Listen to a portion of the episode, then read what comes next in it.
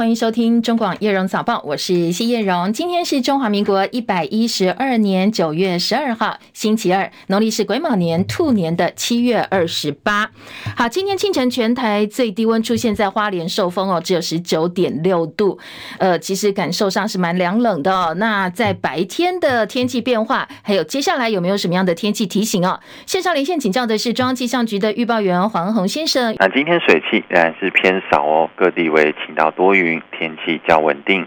只有在午后的各山区及南部的金山区平地有些局部的雷阵雨。那要注意，南部的山区仍然有较大雨势发生的情况哦。不过整体的范围较小，降雨也比较短暂。而温度方面，各地清晨低温普遍是二十三到二十五度，所以感受是稍有凉意。那在局部呢，有来到二十度以下。那在白天的高温则是三十到三十三度，感受就是较舒适温暖。那在中午前后呢，紫外线仍然是偏强，所以白天外出还是要做好防晒哦。那这样的天气情况下，就是早晚温差比较大一些，所以早出晚归的朋友也是要多加留意，注意保暖哦。那这周天气现在变化比较单纯，也比较小一些。在周五之前呢，大致上都是比较嗯稳定的天气哦，大致各地都为晴到多云。那就在假日的时候呢，环境转偏南风，那水汽也增多，预估是在东半部、南部地区的降雨几率就会比较提高了。那其他地方的话，还是以多云到晴为主。上资料由中央气象局提供。嗯，谢谢恩宏提醒，也提供给大家做参考哦。特别提醒哦，今天白天天气多云到晴，但是秋天哦，要注意的是日夜温差，特别是这几天哦，如果清晨不到二十度，那白天又飙到三十多度，呃，差到十度以上的温度，呃，温度哦，要特别留意这个温差变化。还有呢，在天气慢慢恢复稳定、不下雨之后，就要留意的是空气品质哦。今天呢，全台各地的空气品质，呃。大概来讲都是普通到良好等级，不过中午之后，因为呢，呃，在部分地区会有光化作用的关系哦，所以要留意臭氧浓度可能会上升。而今天清晨的新闻焦点呢，在国内外新闻重点部分，大陆外交部长王毅据报要缺席联合国大会了。所以外界本来期待在 APEC 上会有所谓的拜习会，但是恐怕还有变数。而外界眼中是正港爱中国反台独的大陆侨领梁承运，昨天中国大陆开了记者会，要公布说啊，原来他是卧底长达三十年的美国间谍。国内政坛最新民调，国民党总统参选人侯友谊的民调支持度大幅上升了五个百分点。而新竹市的文化局前局长指控市长高虹安男友干政，而绿营要告发高虹安涉嫌贪渎，还预告有名嘴预告说，接下来可能会有人要罢免高虹安。超思公司专案进口鸡蛋一事延烧超过半个月，但是争议并没有停歇。有农业粉专再爆料说，农业部防检署先前说巴西来的鸡蛋最慢最晚五月三十号装船，结果呢，前几天还有巴西鸡蛋在市面上贩卖，制造日期是九月六号，保存期限可以到十月五号。所以呢，这些呃农业粉砖的专家哦，就质疑说，这些进口鸡蛋难道真的有超过四个月的保存存期吗？大家买到真的吃了之后，会不会有食安问题呢？基泰大直建案疑似施工不慎造成民宅塌陷，同样哦，这个事件风波并没有停息。基泰现在跟台北市政府互杠，外传事发四十四天前，当地就有一些警讯出来。而基泰的一亿元善后款竟然是汇到自家账户，引起台北市政府不满。而体育焦点部分呢，T1 联盟职篮球星林炳胜的双约争议，昨天包括工程师跟台新球团都出来说话，林炳胜本人哦，当事人也出来开了记者会。详细新闻内容还有今天国内各大早报的新闻重点，锁定中广新闻网或者上 YouTube 频道搜寻叶荣早报，我们还有完整报道。美国华尔街日报报道，现在。在联准会已经达成共识，不会在下周的会议上升息，所以提振了市场的呃整个情绪。另外呢，苹果年度秋季发表会马上就要登场了，高通宣布跟苹果敲定三年交易，供应 iPhone 五 G 晶片到二零二六年。两家公司的股价双双走高，在科技股领军的情况之下，今晨美国股市收盘，四大指数都是收红的。道琼收盘涨八十七点，三万四千六百六十三点；标准普尔指数涨二十九点，四千四百八十七点；纳斯达克指数涨一百五十六点，涨幅百分之一点一四，一万三千九百一十七点；费城半导体涨三点，三千五百六十九点。摩根史丹利看好特斯拉超级电脑前景，所以把特斯拉的目标价提高到每股四百美金。当然，它的股价也大幅调升哦。今天呢是飙涨了超过百分之十。台积电 ADR 今天是跌的，跌了百分之零点零四，来到八十九点六美金。深夜收盘的欧洲股市最主要还是在观望稍后公布的通膨数据，还有欧洲央行的利率决策。主要国家指数收盘呈现小涨。伦敦股市涨十八点，七千四百九十六点；法兰克福指数涨五十六点，一万五千八百点；巴黎 CAC 四十指数涨三十七点，七千两百七十八点。昨天台股跌一百四十三点零七点，收在一万六千四百三十二点九五点。昨天的成交量台币两千八百三十四点六四亿元。辉达执行长黄仁勋卖股的消息，当然影响到股价哦。所以台厂 AI 股卖压全面涌现，股价下沉。尽管本周苹果新机亮相，一般预料可能会是利多，但是市场同时也担心大陆官方如果扩大管制，可能会影响到苹果的新机销售。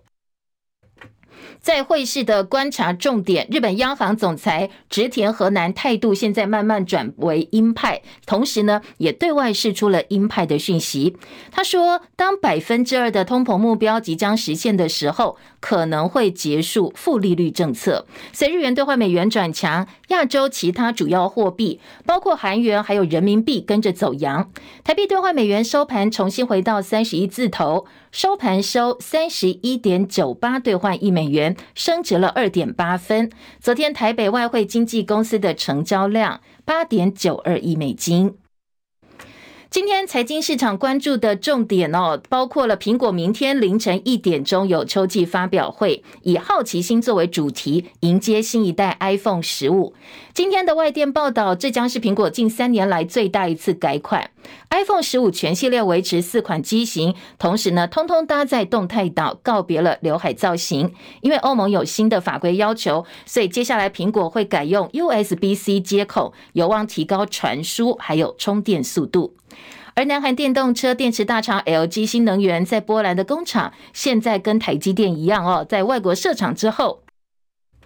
面对了提升产能方面的问题，而南韩电动车大厂 LG 现在把部分原因怪罪，说当地员工的工作态度不如南韩员工一样这么勤奋。彭博资讯报道，LG 新能源技术长申荣俊在首尔举行的一场韩国投资周大会上，他公开表示，公司并没有先去了解波兰的文化，了解当地员工的工作方式、工作模式哦，所以导致公司在提升波兰工厂的量产速度，还有制造品质上遇到了问题。而今天的国际重点，中国大陆外交部长王毅据报要缺席联合国大会了。大家本来预期说，哎，APEC 上可能有所谓拜习会出现，不过现在还有变数。美国国务院说，预期呢，美中外长在年底前应该会见面。美方目前的规划不变，继续朝秋天举办。举办这个拜习会的方向全面努力。俄罗斯克里姆林宫宣布，北韩领导人金正恩造访俄罗斯，而且预计要跟俄罗斯总统普廷见面，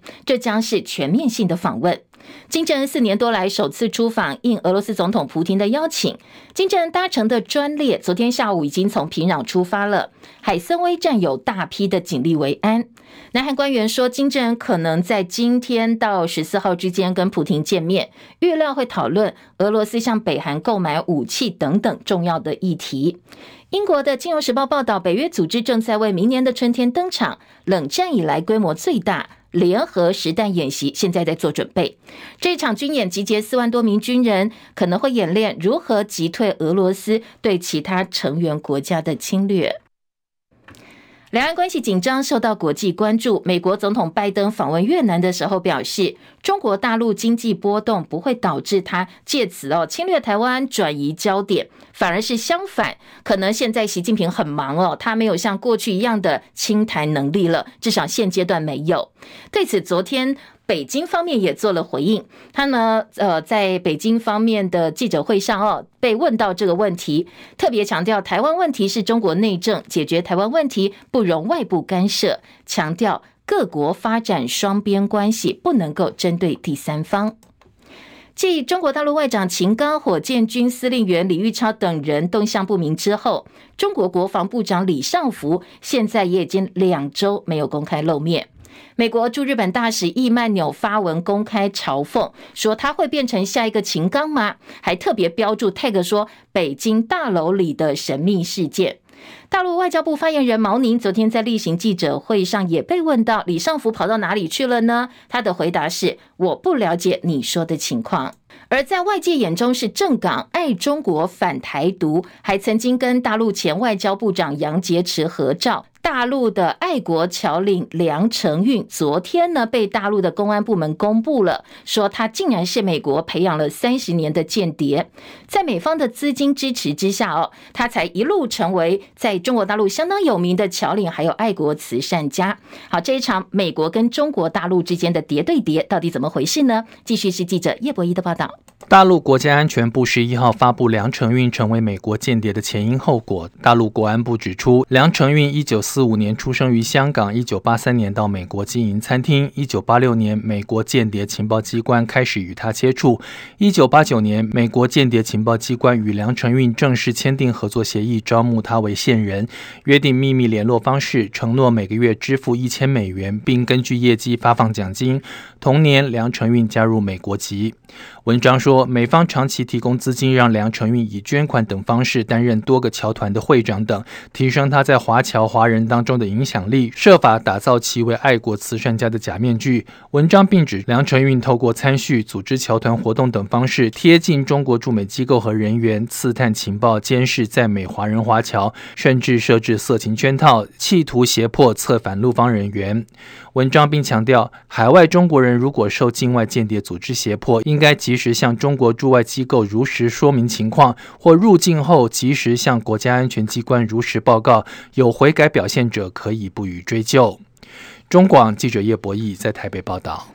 美国前众议院议长裴洛西接受 BBC 专访，他重申美国坚持一个中国政策，说呢自己二零二二年到访台湾不会改变这个立场。主持人问他说：“你觉得现在哦，美国有可能为了台湾跟中国开战吗？”裴洛西说：“我们并不，呃，战争是最后手段。”他强调，拜登政府的政策是提供台湾保卫自己所需要的资源，而美国态度是任何一方都不应该改变现状，特别是透过暴力。方式改变，已经八十三岁的美国前众议院议长佩洛西，他已经宣布明年要再寻求连任众议员。现在美国政坛也陷入高龄化危机，在美国四百三十位众议员当中，有十五个已经超过八十岁，所以高龄化的问题越来越严呃严重。而他们现任总统拜登呢，也已经年满八十一岁。摩洛哥发生六十年来最严重大地震，统计死亡人数已经攀高到两千六百八十一人了。现在呢，救援人员徒手搜寻强震的幸存者。不过，因为在地震的灾区，大部分的建筑物都是传统建筑物哦，所以幸存的希望越来越渺茫。齐海伦的报道。英国广播公司 BBC 报道，强震上周五发生以来，救援人员持续在灾区徒手寻找幸存者，已经疲惫不堪。摩洛哥政府面临接受更多国际援助的压力和愤怒。目前为止，当局只接受了四个国家的帮助，包括西班牙、英国、卡达和阿拉伯联合大公国。官员解释，如果世界各地的救援队伍突然抵达摩洛哥，情况就太混乱了。强震摧毁了许多农村和偏远村庄，重型起重设备正努力穿过被巨石和其他碎片堵塞的道路，直升机也来回穿梭山区运送救援物资。西班牙消防队员组成的救援团队表示，强震三天之后很难找到生还者，但希望还是存在。英国救援慈善机构 EMT 团队负责人说，受灾最严重的是西南部地区，那里迫切需要人道救援。世卫组织指出，超过三十万人受到了地震影响，山中古迹廷梅尔清真寺遭到严重破坏，而世界遗产马拉克什老城有建物倒塌。记者戚海伦报道。日本福岛核污水排海第一轮昨天结束，国际原子能总署、日本环境省还有东电都表示，监测水质含氚量都没有达到临界值，在排水口附近的鱼类也没有达到十贝克临界值。而我们的原能会也帮忙背书说，一切啊都没有异常，侦测没有辐射异常。第二轮的排水呢，预计十月之后会正式展开。大陆人口学会副会长、南开大学教授袁新昨天表示，大陆长达四十年的出生人口性别比偏高，就是性别失衡了，造成部分人是被动单身。他说，统计中国大陆有三千万以上的大陆男性找不到本国籍的老婆。他表示，以这种性别失衡背景的婚姻挤压、结婚人数减少、失婚还有离业率上升等等社会现象以及社会问题，已经在中国大陆同时显现了，所以必须要。积极主动因应这个性别失衡的社会。美国国家海洋暨大气总署八月开始在阿拉斯加湾执行深海探索任务，派出探测船、探测船哦下水去。找未知的水层，在直播的时候意外找到一枚闪闪发光的神秘球体，团队很困惑也很开心。网络上说这是一颗外星鸡蛋，而研究专家说这一颗金蛋呢，可能是一顶黄色帽子、一张脸、一个软壳，或者是死掉的海绵。而专家没有办法辨识它，真的是一件很奇怪的事。经过机器手臂碰触，发现外皮柔软，而且里头有个很大的破洞，怀疑可能是有东西试图要钻进去。不过现在不。不排除可能是一种我们从来不知道的未知新的物种。中选会今天早上要发布第十六任总统、副总统以及第十一届立委的选举公告，宣布明年总统跟立委大选的日子哦，这个投票日。一月十三号，时间是早上八点钟到下午的四点钟，同时会公布明年开票所的设置数，还有呢全国加起来的选举人数。中选会说，户籍设在国外的民众，如果你想要投票的话哦，记得这个日期，可以在九月十二号到十二月四号申请登记，就能够行使投票权了。选战进入倒数四个月，各个总统参选人也慢慢慢慢增加更多的竞选行程。民进党总统参选人赖清德上周公布国家希望工程的专家学者名单，今天他要在民进党中央党部举行第一场国政愿景发表会，公布零到二十二岁他要提出来的相关政见。而国民党总统参选人侯友宜昨天公布访美行程，九月十四号到二十一号，依序要访问纽约、纽泽西、华府、旧金山，同时在四地举办四场侨宴。而此行的重头戏是九月十八号跟十九号，他要拜会美国在台协会 AIT 国会议员，同时会在布鲁金斯学会发表演讲。而民众党总统参选人柯文哲为了破除外界觉得他跨不过浊水溪的魔咒，所以从九月中旬开始，他要到台南、高雄去展开 Long Stay 常住计划，希望能够争取更多中南部选民的认同。而红海创办人郭台铭宣布选总统之后呢，中选会也公告哦，从明天起到这个月十七号要受理申请为。呃，受理申请为总统、副总统选举被连署人，他的副手势必也必须要先排了。郭办发言人黄世修说，明天会有一场欧洲商会演讲，所以确定，尽管是明天开始，他应该不会第一天就去。呃，现在幕幕僚有规划很多种不同方向的可能方案，所以到时候会比照参选记者会，邀请国内外媒体采访。不过昨天黄世修也透露说，他的副手人选还有一个很重要的前提，就是如果大家协商之后呢，这个副手必须要接受自己能够退选。如果有这样一个呃条件符。如何的话哦，才有可能成为郭台铭的副手。还有一个总统参选人，大家记不记得是前监察院的院长王建煊？王建煊今年三月二十九号宣布要选总统，但是昨天他宣布退出总统大选。他说他出来选就是希望民众可以了解两岸关系已经面临了严峻考验。现在中国快要武统台湾了，但是他出来讲了这么久，他说呢，没有什么人要支持和平统一，他不想要成为千古罪人，所以决定要退选。他昨天宣布退选。而根据网络 ET Today 的最新民调，国民党总统参选人侯友宜的支持度比八月下旬大幅上升，超过了五个百分点，来到百分之二十九点五。那多位的蓝营人士解读说，因为最近侯友宜推出了相当多让民众有感的政见，所以民调大幅提升了，政见非常的重要。张伯仲的报道。这项民调在蓝绿白萨哈都部分依旧以赖清德居首，不过支持度百分之三十六点五，比前次略降百分之一点一。侯友谊则以百分之二十九点五排名第二，比前次调查暴增了百分之五点三。柯文哲则以百分之二十二点九位居老三，比前一回也略降一点四个百分点。至于加入郭台铭之后的西卡都，赖清德则为百分之三十五点一，略降百分之零点二。侯友谊同样逆势上升了三点四个百分点，来到百分之二十四点八。柯文哲也上升百分之二点四，来到百分之二十。至于垫底的郭董，则巨降百分之四点三，从上次刚宣布参选时的百分之十七点二，瞬间掉到百分之十二点九。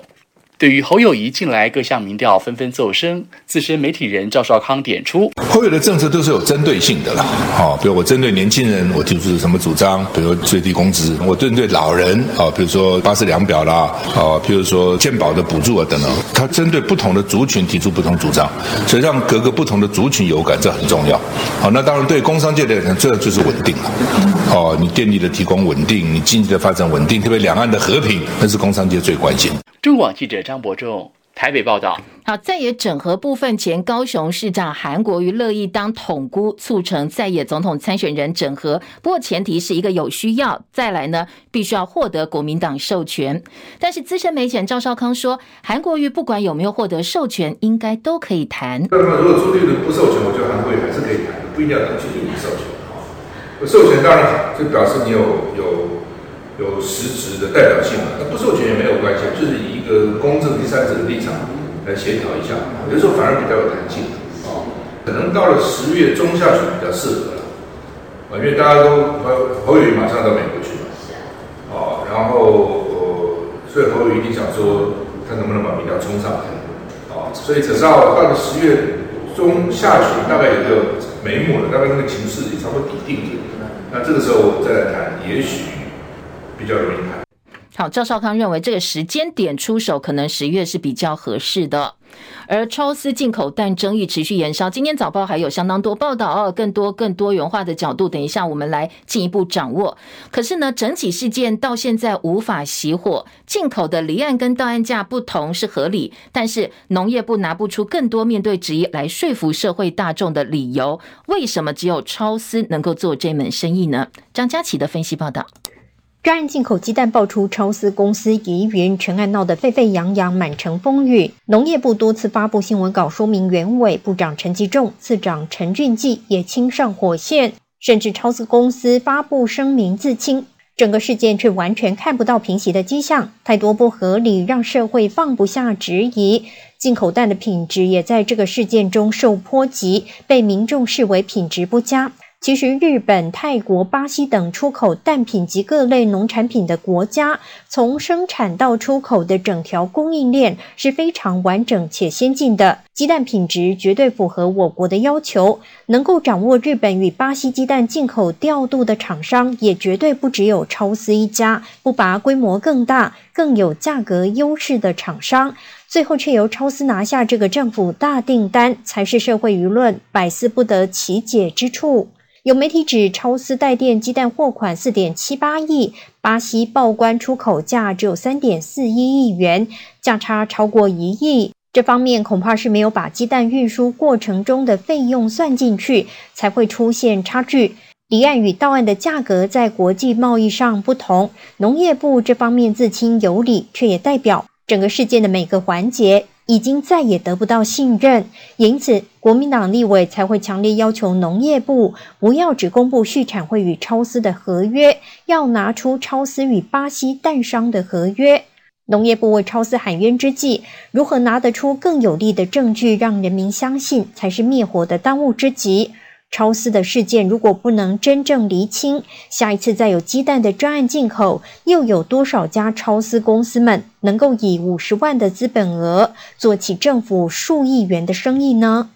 中广记者张佳琪台北报道。T1 联盟直篮球星林炳胜跟 PLG 新竹工程师签约之后，反悔了，他婉拒加盟，后来跟台湾运彩联盟台北台新战神签了合约。工程师向林炳胜跟台新球团提告，请求损害赔偿。昨天林炳胜呢，首度公开说明跟工程师还有台新战神的接触经过，秀证据说工程师才是恶性挖角中信球员。不过工程师也发了声明说，如果台新继续颠倒是非的话，会公布相关证据哦，绝对会捍卫自己的权益。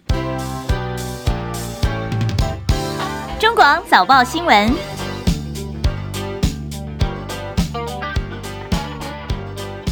关心今天早报的几个新闻重点，包括了超丝进口蛋的争议，包括了高虹安外传她男友干政，因为她在新竹嘛，哦，新竹说，哎，有很多的官员或者是呃有没有这个到底她的男朋友有没有约谈，大家来来了解一下政府的标案。今年自由时报大作，大直民宅塌陷的后续，同样也在自由头版跟其他报纸内页看得到哦。两岸议题，中国时报今天的头版头，我们分别来听。听看今天大标题切的重点是哪些新闻点？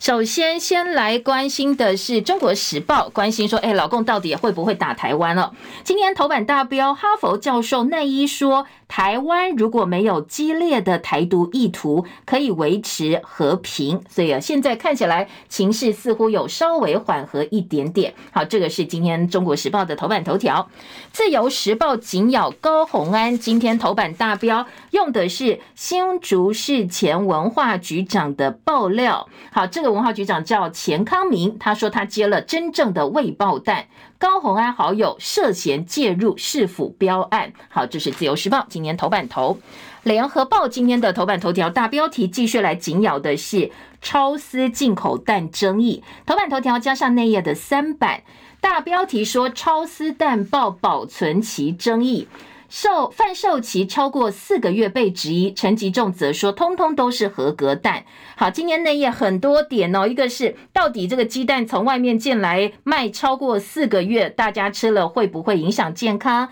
是不是真的没有食安问题呢？还有一个，你知道吗？上面哦，你买蛋上面都会有制造日期，这些进口蛋制造日期不是真正的，呃，说这个开始蛋啊接收过来，或者是呃这个下蛋的时间都不是哦，是从开始洗选开始算。所以呢，很多网友说，在国外洗一次，国外回到台湾再洗一次，那这个标签上的制造日期到底是经过多久之后又一改再改？所以这个部分呢，很多网友也有很大很大的质疑声音。所以超市进口蛋会不会变成另外一个大秘宝？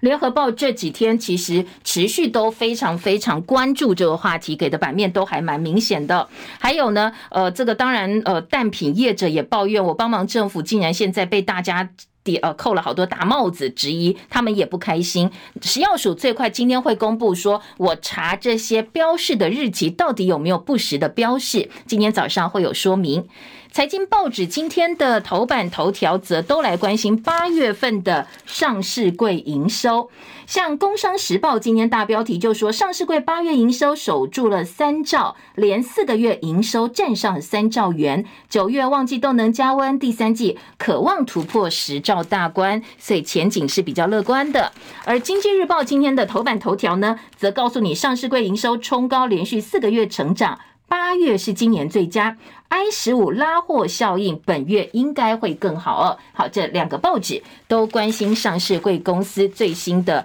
数字。不过内页还有一则新闻，我想很多消费者也会关心哦。今天在《工商时报》的四版告诉你说，卫生纸降价要降价喽，舒洁开第一枪。很多东西哦，特别是民生的这些物资涨上去之后，价格上涨之后，你要它降下来，几乎是不可能的任务。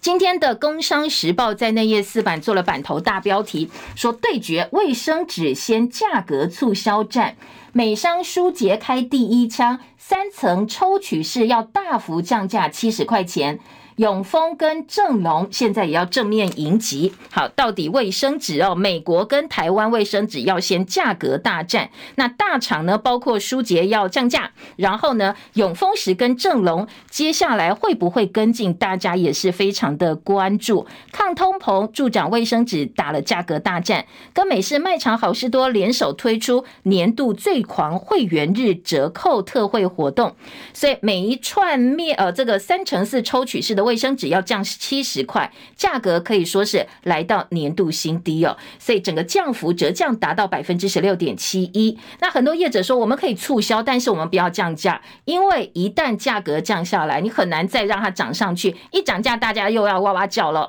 所以很多业者说我们不会降价了哦，我们可能会用促销的方式来加以回应。好，这是卫生纸的价格大战，在财经报纸啊，《工商时报》那页做到版头大标的位置。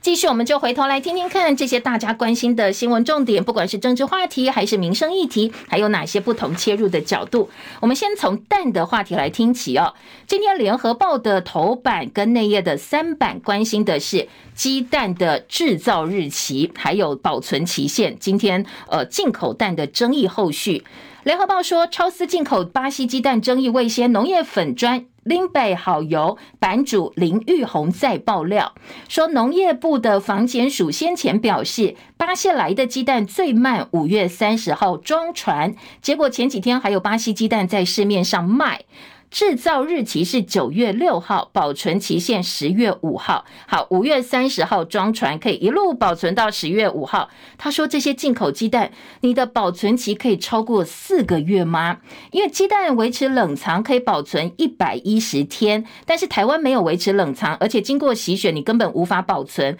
放一个月，谁买到谁倒霉。这位林北好油的版主林玉红说：“呃，进口蛋应该在国外就已经洗选完毕，干干净净到台湾装盒直接使用。为什么到台湾还要再洗选一次？就是因为品质糟糕。就算蛋上有有屎，他说的用字是屎哦，就是大便。蛋上有鸡大便，可能连检疫都过不来的鸡蛋。”超丝就是有办法从巴西让它进来，而巴西进口鸡蛋运输期程大概三十五到四十天，保存期一百一十到一百二十天，所以算一算呢，有效日期就算通通都符合这些我们的前提好了，应该到九月底呀。那为什么制造日期标注九月六号是蛋品送洗选厂洗选的时间，而长期运输到现在，那你食用前呢，离岸前会喷用食用蜡，洗选之后喷膜。到底这样子有没有办法维持它的品质，同样是一个大问号哦。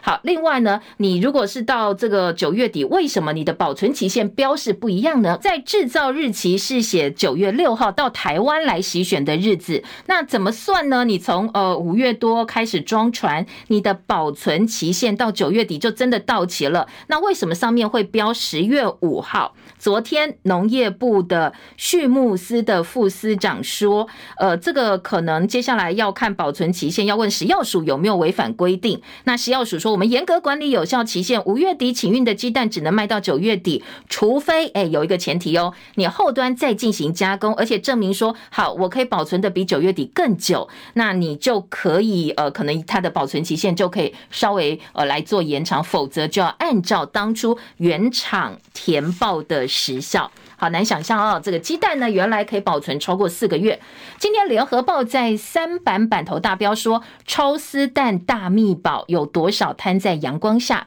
再报保存期争议，鸡蛋产业失调在先，层层缺失掩盖在后，威胁的是全民的食安呐、记者侯立安的特稿哦，他说一开始呃禽流感，巴西有禽流感，然后呢我们还让他进来，后来合约争议，金流的价差，现在又报保存期限跟制造日期，原来都跟大家想的不一样，直接牵涉全台两千三百万人每天吃蛋的食安争议。所以联合报记者说，这是一场。从产业失调被层层掩盖的缺失，不要以为现在台北有大直民宅塌陷就可以盖过去哦，可以转移焦点。好，今天的联合报一路哦，把过去的鸡蛋面对鸡蛋缺蛋，政府的因应对策，还有后来的解决方式做了一个检讨。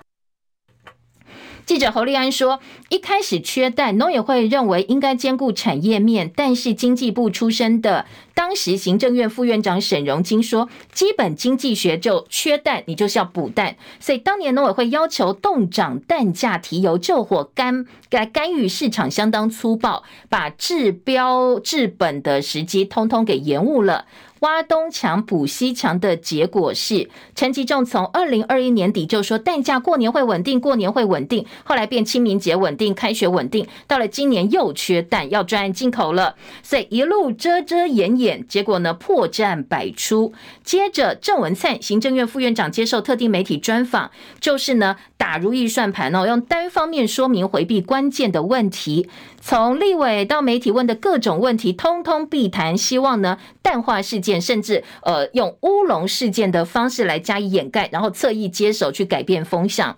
接着呢，在整个像大秘宝般的超私案，现在本来是畜产会把资料摊在阳光下，不过后来畜产会董事长林聪贤都躲在陈吉仲的背后，现在火又烧向卫福部喽，还有消基会，牵涉的不但是全民的食安，背后隐藏的更是当前台湾面对产销失衡的时候，农业部一路从补贴到掩盖整个做法哦。治标不治本，不但威胁到食安，影响到产业，政府的危机处理方式可以看得出来是短视尽力。好，联合报记者，相当严厉的抨击。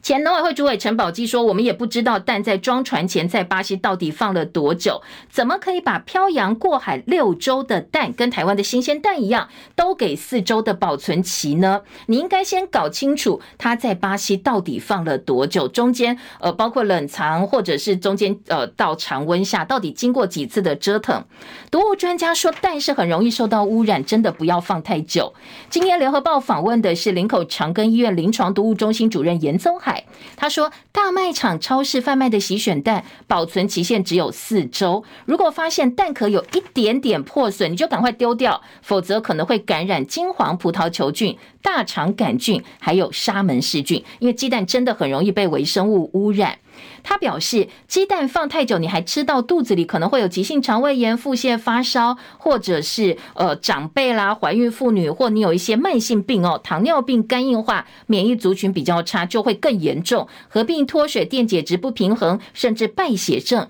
更严重，如果你身体状况更不好，然后这个抵抗不了这些细菌的话，可能就会有生命危险喽。所以特别要注意的是，大卖场卖的盒装蛋回家之后，你放绝对不要放超过四周一个月，而且要放在冰箱冷藏环境，不要放在冰箱门哦。他说冰箱门的温度是不够冷，而且温差大，一开一关一开一关，可能蛋会坏掉。他说如果真的发现它破掉，或你打开来有种怪味，就不要再吃了，不要省这个钱。嗯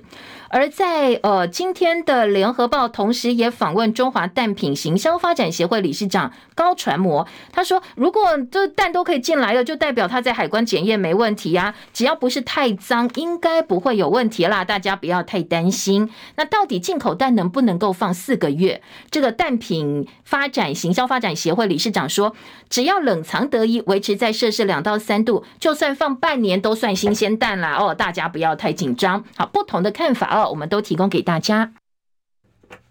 今天食药署最快要公布说，五月份装船的巴西鸡蛋放超过四个月，保存期限写到十月五号，到底有没有问题哦？好，今天食药署会有说明。台农蛋品抱怨帮政府卖蛋还被质疑。好，今天呢，呃，另外还有一种声音是。说这个，我帮政府帮忙解决缺蛋的问题。我们有洗蛋机器，政府叫我们帮忙卖，我们就帮忙啊。结果呢，我们不可能去卖过期蛋啦。那本来洗选蛋制造日期就是我们洗选的日子啊，有效期限一个月。我们是按照这个原则来帮忙政府的忙。现在把错呢，通通怪到我们头上来了。好，这是联合报的报道啊。继续来听的是呃，关于基泰大值的争议。好了，今天的自由时报放在头版二题，上半版面是高虹安嘛？哦，基泰呃这个大值的争议呢，今天自由时报头版二题说，楼塌前四十四天监测就知道超出警戒值了。台北市的副市长李四川说，基泰昨天才交资料，所以我们一定会依法严办。好，这是自由时报今天头版二题的报道。基泰大直的建案疑似施工不慎，造成旁边民宅塌陷，持续延烧。昨天爆出案发前四十四天，也就是七月二十六号，由一大工程顾问公司进行的工地监测出现异常的状况，但是基泰并没有积极补救，还在施工，没想到酿成大祸，所以现在全案可能会变成重大弊案喽。台北市政府说会持续掌握施工证据，送给检调调查。而在临近民宅均列下线部分呢，昨天李四川表示，受灾最严重的二十五户受灾户今天可以限时回家拿东西。台北市建管处说，大直街九十四巷一弄到一到九号的建物相对比较稳定，所以今天早上十点半钟，如果你是二层两楼以上住户的话，就可以回到家里去拿东西哦。呃，可以稍稍的可以让大家平常生活在外面有一点点的方便。好，这是昨天最新的进度。还有关于基泰建设呢？呃，今天的自由时报二版说，北市府说涉嫌公安损邻厂商资讯，通通都要公开。全面清查一百八十四个工地，公布基泰大直连续壁下包厂商是奇威营造。行政院要求公共工程会来帮忙地方政府，而万安蒋万安点名彻查基泰还有服役工地，加强工地检查率，预计每个月一次。好，这说好要有一亿元的安置费用，昨天台北市政府也批基泰说他们拒绝汇钱了。好，这个几个重点，一个是昨天晚上呢，基泰总经理跟重灾户说开了说明会道歉，但是呢。会中重点是提合建，所以很多的住户都不太开心哦，说你这莫名其妙，怎么一讲就讲合建呢？而市府首波申请假扣押基泰资产六千一百九十五万多，昨天第二波申请假扣押两亿元，但是呢，基泰炮轰政府呢，呃，做法不当，大直民宅塌陷，基泰建设呢，侦测早有异，早就有异状，呃，应该哦，理论上你有道德有良心的话，当时就要赶快停工来检查嘛，哦，但是没有继续施工。今天联合报在二版版头说，事发四十四天前就有警讯，北市府收到监测报告，立委处就责，民众陈情八个月，一直到楼塌屋垮才彻查。基泰一亿元汇自家账户，北市府不满。好，这个部分呢是呃，基泰承诺一亿元的信托支应救灾跟安置，市府说基泰没有汇钱，但是基泰说，哎，我一大早，我昨天早上就已经按照北市府的意思把钱放在银行啦，一大早就会进去了。到底哪里出了问题？昨天晚上，台北市法务局长连唐凯就解释了，他说基泰把钱转到自己的基泰富邦银行，所以呢，基泰是说谎不打草稿。而基泰也有说法呀，基泰说啊，这部分呢，因为呃，这个这个富邦是你们台北市政府跟你们很好啊，你们是大股东啊，所以我根本跑不掉哦，我才把钱汇进去。北市府说我明明有给你一个专户，叫你把钱汇进来，你竟然转到自己在北富营的这个。账户里头，好，双方的说法。另外一个部分就是假扣押哦，基泰说民与民不与官斗啊，你假扣押是把我本来要给市民的钱放到法院去，你这样会把负责任的企业给搞搞垮了。以后呢，大家出事我就先跑，反正先跑就不会被你追杀，否则你市府来追杀我，那不跑不行哦，问题永远解决不了。他说市府这样做不是解决问题，而是制造问题。不过北市府也有说法哦，北市府说我第二波假扣押是针对。呃，二十五户当中十户的重建部分，怕你到时候不给钱呐、所以我们的法律程序照走哦。那把本来应该给市民的钱保存在银行里，不要被你拿走，保存市民的权益到底有什么问题呢？好，这是大家的说法哦。北市府现在三大作为：清查全市工地安置重灾户，还有撤离户，想办法让他们安全的就可以先回家拿东西。昨天跟受灾户开会的时候，基泰还说，呃，如果我们合建不成的话，就是有两三户不合作了哦，所以很多呃当地居民听了就很火大。而基泰老总委屈啊，说我没有神隐，我当天就在现场啊，我并没有跑掉，而且副市长就在我身边，他不认识我。好，这样一个说法，昨天李四川说，呃，他只到现场一次啦，而且当时呢，他也在现场，我也不知道，他也没来找我，所以彼此其实是并没有打到照面的。好，这是基泰今天在呃这个联合报的几个角度来做报道，提供给大家做参考。接下来听的是高虹安喽。高虹安今天自由时报做到头版头，内页有相当大的一个版面哦，说这个前文化局的局长新竹的文化局长呢，后来呃离职了。他接说高虹安的好友常常找市府人员在外面谈事情，他说这是不对的。好，这一个部分呢，今天早报的报道是呃来。针对钱康明新竹前文化局长的爆料做到版头大标，他说八月二十八号高虹安就叫我离职了。那真正的原因是她的好朋友，就是她男朋友啦，常常找市府人员约在外面谈事情。她也曾被高虹安的好朋友约出去谈跨年晚会的事。她说这个好朋友啊，用地下市长或高虹安白手套的身份涉入市政跟重要的招标案，她自己是挡人财路才会被去职。她说这个才是高虹安的未爆弹。而高虹安的男朋友李中庭也发声明说：“我绝对没有干涉市政，也没有约谈局处首长或市府的秘书私下瞧事情。”那钱康明说：“哦，我没有点名哦，我只说好朋友，我没有说是谁。我要给虹安市长留面子。不过他预告，我接下来还有更多的爆料，会更详尽。风波越滚越大。媒体人黄创夏说，最快十二月二十六号就会有人要提罢免高虹安了。昨天郭台铭帮高虹安说话，他说高虹安应该透过法律团队去挽回清白，他相信高虹安的专业。那资策会侵权案之前呢，呃，在高虹安选举期间被爆嘛，哦，资资策会这个部部分。”的案子，今天法院要开庭，到时候高红安会不会出现？当然，媒体也是非常关注哦。内页新闻，今天的自由时报说，接房东就是建商，绿云集高红安租豪宅是用她的男朋友当白手套，所以呢，把证据送交政风单位。新竹市政府说，很多的指控都跟事实不符。就算用私人车接送，高虹安都有给车资哦。好，这个是今天自由时报的报道。当然，呃，今天联合报跟中国时报也有不同角度的报道。像中国时报说，套房价租豪宅，绿营告发高虹安涉嫌贪污。那好朋友会不会变成高虹安在新竹另外一个大密报？好，这个也是呃中国时报关注的重点。联合报关心的是说，高虹安的核爆争议，接下来会不会延烧到柯文哲跟郭台铭？好，这个恐怕才是重点哦。说因为呢，高虹安他当然是呃民众党跟郭台铭合作推出来的新竹市长人选，他的郭台铭色彩跟呃柯文哲他代表的是民众党嘛，所以这两个部分恐怕没有办办法跟他划清界限。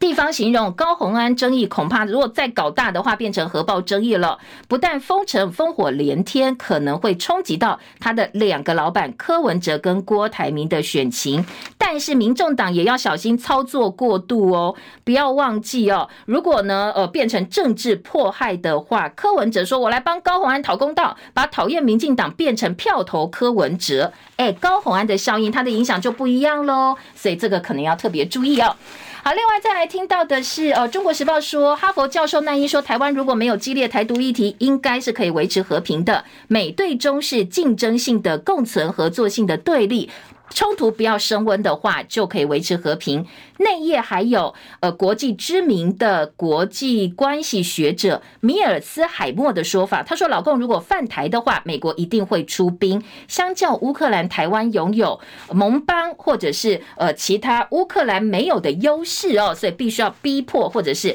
迫使美国不能够完全这个没有看到，假装没看到。”好，《中国时报》今天的头版头条，而二版呢，《中国时报》说外。商不愿意选边站投资台湾放缓了，因为呢，我们现在地缘政治关系太紧张，两岸随时可能会开战。美国学者说，两岸和平符合美国的利益。前外长林永乐说，ECFA 对两岸都有帮助，希望能够继续下去。另外，中时头版下半版面说，申请外籍看护身心障碍者渴望优先放宽。今天劳动部跟卫福部要来讨论废除巴士量表的评估方式。看护移工减少了二点六万人，民间团体说，呃，产业移工高薪，所以很多看护移工通通跑到产业去了。失联移工成长照家庭的重担，所以可能增加移工的来源国家，还有呢，可能要来帮帮忙哦，调高基本工资，照比例调涨，恐怕是现阶段可以解决问题的几个方式。还有内页新闻，倒数四个月，中选会今天会发布选举公告。第一场国政发表会，赖清德马上就要公布了，而侯友谊礼拜四访问美国，还有呢，柯文哲要 long stay，郭连郭台铭的连署马上要起跑，这是几个选举的重点。而中国时报说，超过六成的选民希望能够下架民进党，将近九成希望在野合作。这是昨天哦最新的民调显示，说赖清德百分之三十六点五拔得头筹，侯友谊变成第二名，柯文哲第三。那在这一份民调，侯友谊是百分之二十九点五，柯文哲百分之二十二点九。中时一再呼吁，希望能够呃在野整合嘛哦，所以在记者特稿部分说，民调反转助攻在野整合脚步接近了，相对是乐。关的，不过韩国瑜到底能不能够成为统姑呢？让再也整合，接下来诶，国民党的态度相当的关键。我们时间到了，明天见，拜拜。